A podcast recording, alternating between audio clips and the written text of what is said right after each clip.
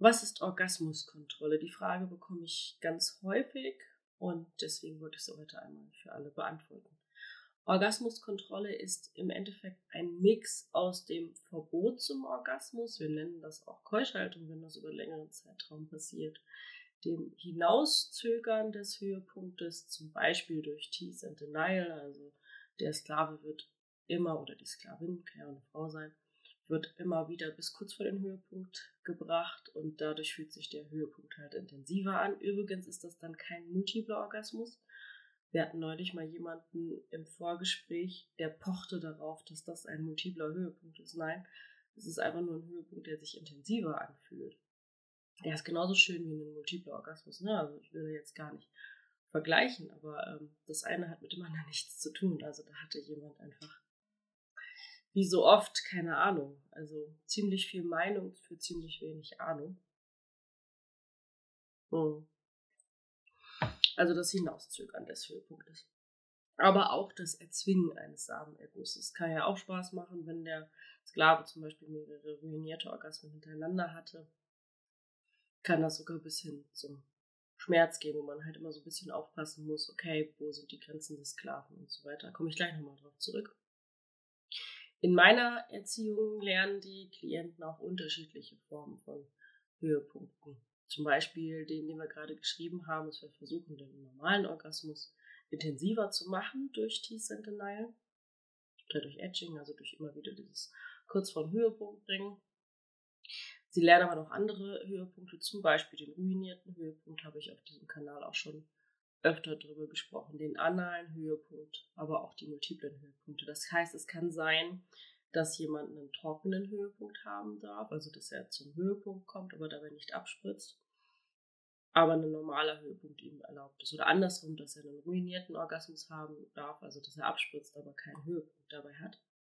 Und dieses Spiel aus den unterschiedlichen Höhepunkten und Orgasmen macht halt für mich insbesondere die Orgasmuskontrolle so spannend weil wir halt nicht nur mit diesem einen Orgasmus spielen können, experimentieren können, sondern halt ganz gezielt mit unterschiedlichen Orgasmen und Orgasmusformen, ne? unterschiedliche Intensitäten. Und ähm, wenn ein Orgasmus generell langfristig verboten wird oder bewusst vorenthalten wird, sprechen wir von Keuschaltung. Über Keuschaltung habe ich auch schon öfter gesprochen. Ähm, Keuschhaltung kann auch ganz viele Facetten haben. Keuschhaltung muss nicht unbedingt bedeuten, dass jemand im Extremfall ein Jahr lang gar keinen Höhepunkt hat und dann wieder kommen darf, sondern es kann halt auch bedeuten, dass er zwei Wochen lang nur ruinierte Orgasmen hat.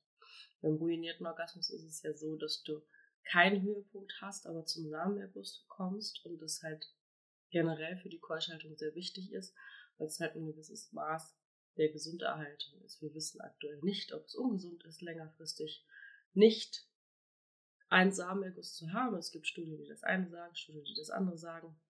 Und ich gehe immer lieber auf Safety First und sage, okay, solange wir nicht genau wissen, ob es ungesund ist, machen wir es lieber, spüren wir lieber das Ganze zwischendurch mal durch, bevor wir irgendwas kaputt machen. Also Keuschhaltung muss nicht bedeuten, dass jemand total lange gar keinen Orgasmus haben darf. Oder ähm, dass er gequält wird. Das sind oft so Vorurteile, die ich höre zum Thema Or äh, Orgasmuskontrolle oder Keuschhaltung, wenn ich mit Frauen spreche, dass sie das Gefühl haben, sie quälen da ihren, ihren Partner. Das ist aber nicht so. Viele Menschen finden Orgasmuskontrolle und Keuschhaltung, diese ganzen Dinge extrem erregend, weil es eine Machtdemonstration ist. Der devote Part gibt dem dominanten Part jegliche Kontrolle über seine Sexualität. Und Kontrolle ist generell ein riesengroßer Reiz in diesem ganzen Themenbereich. Dieses Spiel aus Macht und Hingabe finden halt viele Menschen sehr erregend und alles andere als quälend oder schlimm. Ähm, sondern für sie ist das halt eine Luststeigerung. Du kannst dir das so vorstellen, dass du dass der Partner niemals weiß, was als nächstes passiert. Also welchen Höhepunkt habe ich als nächstes? Wann habe ich das nächste Mal den Höhepunkt? Wie sieht dieser Höhepunkt aus? Man kann das Spiel ja auch so gestalten, dass der Partner bis kurz vor dem Höhepunkt gar nicht weiß, dass er kommen darf. Für viele ist es auch besonders erregend, ähm, dass sie dann nicht kommen dürfen. Ne? Also oftmals entsteht dann so ein Betteln aus, ich würde gerne zum Höhepunkt kommen. Was viele als noch erregender finden als ähm, das eigentliche Spiel, also dieses um, um Gnade winseln, man nennt es auch Mercy, ähm, finden viele noch erregender, weil es halt noch mehr zum Ausdruck bringt, dass du gar keine Kontrolle mehr über deine Sexualität hast. Also du bist total ausgeliefert und bedürftig nach diesem Höhepunkt und kannst eigentlich nichts tun als warten oder darum flehen. Und das ist halt etwas, was viele Menschen extrem erregend finden. Übrigens auch Frauen. Also ich habe auch Frauen in der Erziehung, die das total erregend finden. Die es übrigens auch erregend finden, wenn man zum Beispiel sagt, du hast jetzt zehn Orgasmen hintereinander und wenn du das nicht schaffst, bekommst du halt eine Strafe. Ähm, übrigens kann die Erlaubnis zu erteilen, einen Orgasmus zu haben, auch als Strafe angesehen werden. Das ist nicht unbedingt immer nur eine Belohnung. Strafe und Belohnung hat immer etwas mit dem Rahmen zu tun, in dem ihr spielt. Wenn jemand es geschafft hat, das erste Mal acht Wochen keusch zu sein, und der hat nächste Woche seine erste Realerziehung, und äh, der freut sich total auf die Realerziehung und möchte diese Orgasmen in der Realerziehung erleben. Du lässt den jetzt kommen dann findet er das in dem Moment wahrscheinlich sehr geil und danach hat er so einen mega Absturz, weil er diese Orgasmen eigentlich gerne in der Realerziehung erlebt hätte. Für den ist das dann eine Strafe. Das ist keine Belohnung oder ein Geschenk. Ja. Generell kann man sagen, dass die Orgasmusqualität, also wie sich der Orgasmus anfühlt, wie lange er wahrgenommen wird, ähm, wie intensiv er ist, wie man sich auch reinfallen lassen kann, mit der Orgasmuskontrolle generell besser wird. Viele Klienten, die kommen und sagen, ähm, mein Orgasmus fühlt sich überhaupt nicht mehr gut an, ich bin mir gar nicht sicher, ob das überhaupt ein Orgasmus ist, ähm, der ist sehr, sehr kurz, ähm, der, der ist eigentlich gar nicht vorhanden, also das ist so ein Abspritzen, so ein kurzes Zusammenziehen und dann war's das, das ist überhaupt nicht mehr erfüllend. Die fallen dann ja auch in so einen Teufelskreislauf. Also wenn du nicht befriedigt bist, fängst du an, das nächste zu machen. Ne? Also dann geht's nach einer bestimmten Zeit geht's weiter, wird wieder wieder masturbiert, der Orgasmus fühlt sich wieder nicht gut an und ähm, die fallen im wahrsten Sinne in so ein Loch und werden darüber depressiv, traurig, wie auch immer. Oder sie fangen an, immer mehr und mehr und mehr zu machen. Dann sind wir schon bald in so einer Suchtdiskussion. Was ist Sucht und was ist nicht Sucht? Und viele Menschen, die zu mir kommen, egal ob das Frauen oder Männer sind, kommen über dieses, dieses Ich bin nicht befriedigt nach dem Orgasmus hinaus in der Orgasmuskontrolle, weil sie auch lernen, hey, was ist denn ein Orgasmus und was ist es nicht? Was ist ein ruinierter Orgasmus? Was ist ein normaler Orgasmus? War das jetzt ein Orgasmus? Wie kann ich es schaffen, den Orgasmus zu verlängern? Das sind ja alles Dinge, die man automatisch in der Erziehung mit mir lernt, weil ich auch immer wieder Sachen aus der Sexualtherapie einfließen lasse. Mir ist ja wichtig, dass die Leute nicht nur Spaß haben, das ist schön, aber sie sollen natürlich auch rausgehen und was lernen für sich. Ne? Die sollen ja nicht in dieselben Scheiße fallen, wie sie vorher waren. Ähm, ich habe zum Beispiel jemanden, der hat früher jeden Tag viermal sich einen runtergeholt. Die Orgasmen fühlen sich immer total blöd an. Der ist jetzt seit sechs Monaten bei mir und hat viel weniger Orgasmen, aber viel besser, ist viel befriedigter und geht happy durchs Leben. Das wünsche ich mir. Das ist natürlich jetzt nur ein Beispiel. Ne? Also der Reiz der Kontrolle wird immer mehr gesteigert und dadurch fühlt sich der Orgasmus halt intensiver und schöner an. Entschuldige, heute fliegen die Pollen irgendwie. Ähm, und ich setze das natürlich auch ganz bewusst ein mit Aufgaben, Tagesaufgaben in der Session und so weiter, dass ich diesen Reiz mal verstärke, mal mildere und dass ich damit spiele. Also, dass der Klient immer mehr merkt, wie viel Kontrolle ich über ihn habe. Dadurch fühlt sich die Erregung sowieso generell intensiver an.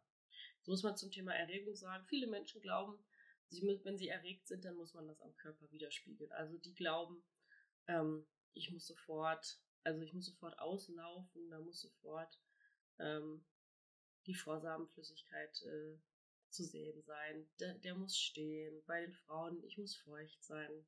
Das ist Unsinn. Du kannst komplett im Kopf erregt sein und das kann sich wunderschön anfühlen und über Wochen gehen ohne dass dein Körper Einlage zieht. Und ich behaupte, dass es sogar eine schöne Form von Erregung ist. Also insgesamt steigert sich die Orgasmusqualität. bei mir ist auch so, dass ich versuche, Bestrafung und Lob bewusst einzusetzen. Also ich lobe den Klienten, wenn er das erste Mal ein paar Tage keusch gehalten ist. Für ihn ist das eine große Sache. Das kennt er ja noch gar nicht. Viele Leute kommen zu mir und machen, haben jeden Tag zwei, drei, vier Orgasmen. Wenn der dann plötzlich drei Tage gar keinen Orgasmus hat, ist das für den ein riesen Schritt und das muss man auch belohnen und loben. Und auf der anderen Seite setze ich Bestrafung auch ganz bewusst ein. Ne? Wenn jemand sich in irgendeiner Art und Weise fehlverhält, werde ich ihm keinen Orgasmus erlauben. Dazu braucht es natürlich ein unglaubliches Vertrauen und auch ein Sicherheitssystem. Ne? Immer wenn wir mit Bestrafung spielen, müssen wir uns bewusst sein, dass es die Basis, die Beziehungsebene, also ich sage immer, es gibt keine Erziehung ohne Beziehung. Ich kann nicht anfangen, jemanden zu erziehen, wenn ich ihn nicht genau kenne. Das ist Viele Leute glauben, ich als Domina gehe einfach auf die Straße und ziehe mir irgendjemanden von der Straße und fange dann an, den auszupeitschen. Das ist, glaube ich, so das Bild, was die Gesellschaft oft vermittelt. Und das ist natürlich Quatsch. Ich gehe nicht über die Straße und bin in irgendeiner Art und Weise auf der Suche nach dem nächsten Deppen, den ich da irgendwie den Arsch versohlen kann. Das ist ja Blödsinn. Ähm, ich würde auch niemals meine Klienten als Deppen betrachten. Das ist halt das, was oftmals mir so gesagt wird, ja, aber dann bist du auch die ganze Zeit äh, dominant und äh, die ganze Zeit auf der Suche. Nein. Ich bin eigentlich in meiner Grundpersönlichkeit sehr introvertiert und zurückhaltend. Glauben mir die meisten Leute nicht, wenn sie meine Videos gucken oder die Podcasts hören, ist aber so. Ich würde niemals irgendwie jemanden erziehen, dominant sein, wenn ich nicht die ausdrückliche Erlaubnis die Absprache dazu habe, wenn es nicht einen Konsens gibt. Das ist übrigens etwas, was man in der Industrie noch lernen darf. Da wird dir oft ein Chef vor die Nase gesetzt, der nie darum, der nie Konsens eingeholt hat. Und deswegen gehen meiner Meinung nach ziemlich viele Dinge schief, aber das ist ein anderes Thema. Das heißt, ich brauche die Beziehung, bevor ich die Erziehung anfange. Ich muss immer gucken, ist die Beziehung auf einem Level, dass ich auch Bestrafung einsetze setze ich die Bestrafung gerade ein, um die Entwicklung des Sklaven zu fördern?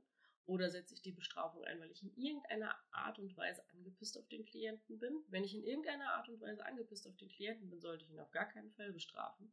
Weil diese Strafe wäre eher ein Ausdruck davon, dass ich angepisst bin, als ein Ausdruck davon, dass ich ihn weiterbringen möchte. Das ist gar keine gute Idee. Da muss ich dann mich dann mit mir selber beschäftigen. Und das ist übrigens eine ähm, eine, eine Sache, die viele Menschen unterschätzen, wie gut man sich als Domina, als Coach, als Therapeut in irgendeiner Art und Weise mit Menschen arbeitender unter Kontrolle haben muss. Es ist egal, ob das die Domina ist, der Therapeut, die Krankenschwester, der Pfleger, im Altenheim die Menschen, bei der Bahn, im, im ähm, wie hieß das noch, Beschwerdemanagement. Wir müssen alle lernen, dass wir Mechanismen haben, um uns runterzufahren und uns auf, eine, auf ein Level zu bringen, in dem wir mit Menschen arbeiten können. Und wenn das nicht der Fall ist, müssen wir an uns selber arbeiten und nicht an den Klienten. Was es auch braucht, ist die Ampel, dass es eine Kommunikation darüber gibt. Grün, es ist alles okay. Orange, es ist so auf der Kippe, wir müssten mal drüber reden. Oder rot, das geht jetzt gar nicht für mich. Ja? Das ist in der Orgasmuskontrolle sehr wichtig, weil Orgasmuskontrolle, Keuschhaltung, das sind alles Themenbereiche, wo extrem an die Oberfläche gerät, dass der Sklave, die Sklavin, dem dominanten Part gefallen möchte. Dieses Gefallen wollen ist ein elementarer Teil von BDSM. Und besonders in der Orgasmuskontrolle ist es oft so, dass der devote Part über seine Grenzen geht, mehr macht, als er eigentlich könnte und es ihm dann irgendwann plötzlich damit schlecht geht. Und wenn es dann nicht die Kommunikation darüber geht, hey, es ist auf der Kippe, ich glaube, ich kann langsam nicht mehr, dann wird es schwierig. Es wird außerdem schwierig, wenn in irgendeiner Art und Weise Schmerzen auftreten. Wenn man an nichts anderes mehr denken kann als an Sex und die Herren, also wenn man nicht mehr arbeiten, essen, Auto fahren, trinken, schlafen kann, dann wird es schwierig. Es wird auch schwierig, wenn die Eier langsam blau werden, also die sogenannten Kavaliersschmerzen. Da habe ich auch schon mal einen Podcast drüber gemacht, wenn dich das interessiert und es wird auch schwierig, wenn es negative Gedanken und Emotionen gibt. Manchmal werden Klienten, wenn sie zu lange keusch gehalten werden, depressiv. Also die kriegen dann plötzlich negative Gedanken, Emotionen, Verhaltensweisen, die fühlen sich nicht mehr gut. Das ist so der Punkt, wo man mal von oben drauf gucken sollte und gucken sollte, ist das gerade noch gut für mich oder müssen wir jetzt mal gucken, dass wir das runterfahren und dann wieder von vorne ansetzen. Das ist ja das Schöne an der Orgasmuskontrolle. Man kann ja jeden Tag wechseln und schauen, wie läuft es gerade. Also wie immer lernen wir, Kommunikation ist das A und O. Es gibt nichts Wichtigeres als Kommunikation im BDSM. Wenn du das mit mir ausleben möchtest, dann bewirb dich gerne unter www.lady-penelope.com und dann schauen wir in einem kostenlosen Beratungsgespräch, wie ich dir da weiterhelfen kann und wie ich dich erziehen kann. Wenn du eine dominante Dame bist oder du bist in einer Partnerschaft mit jemandem und möchtest Orgasmuskontrolle, Keuschhaltung einsetzen, du hast aber gar keine Ahnung wie, du weißt nicht, wie du dominant sein sollst, das ist eigentlich gar nicht dein Ding, du wünschst es dir aber sehr.